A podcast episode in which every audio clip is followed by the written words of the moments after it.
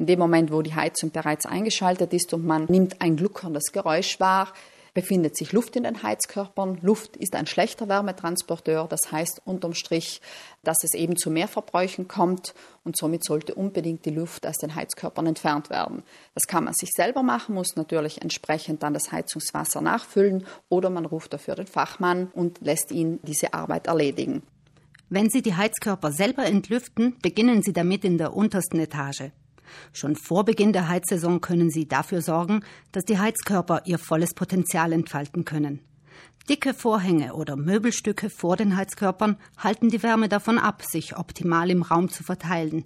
Es entsteht ein Energieverlust. Auch Staub verhindert, dass die Wärme optimal an den Raum abgegeben wird und entsprechend natürlich würde auch dies zu erhöhten Energieverbräuchen führen. Somit kann ich bereits durch das Reinigen der Heizkörper vermeiden, unnötige Verluste aufkommen zu lassen.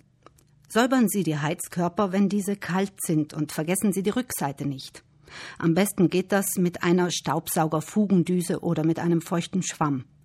Für Lüftungsschlitze können Sie eine feuchte Flaschenbürste oder einen Dampfreiniger verwenden. Festsitzenden Schmutz entfernen Sie am besten mit etwas Seife. Die Heizkosten senken können Sie, indem Sie nur so viel heizen, wie Sie effektiv brauchen. Generell als Faustformel gilt, ein Grad weniger Raumtemperatur bedeutet circa 6 Prozent weniger Energieverbrauch. Also auch das sollte man sich eventuell vor Augen halten, um eben danach wirklich keine bösen Überraschungen bei der nächsten Heizkostenabrechnung zu erhalten.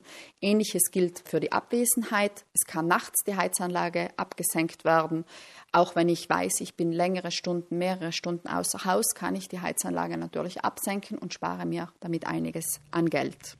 Wer nachts und bei Abwesenheit die Raumtemperatur bei sich zu Hause um 4 Grad senkt, zahlt dadurch im Schnitt pro Jahr rund 10 Prozent weniger Heizkosten. Ganz wesentlich, wenn es ums Heizen geht, ist auch richtiges Lüften, auch im Winter. Am besten ist kurzes Stoßlüften, eine bis fünf Minuten, wenn möglich auf Durchzug.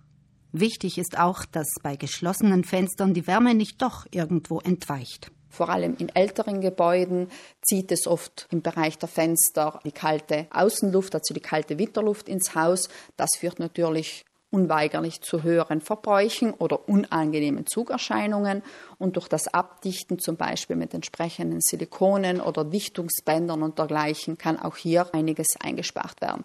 Das kann man eventuell bereits im Vorfeld schon machen, indem man einfach an besonders windigen Tagen mit der Handfläche, mit dem Handrücken die Runde macht und kontrolliert, wo kommt Luft rein und kann es entsprechend dann jetzt schon abdichten.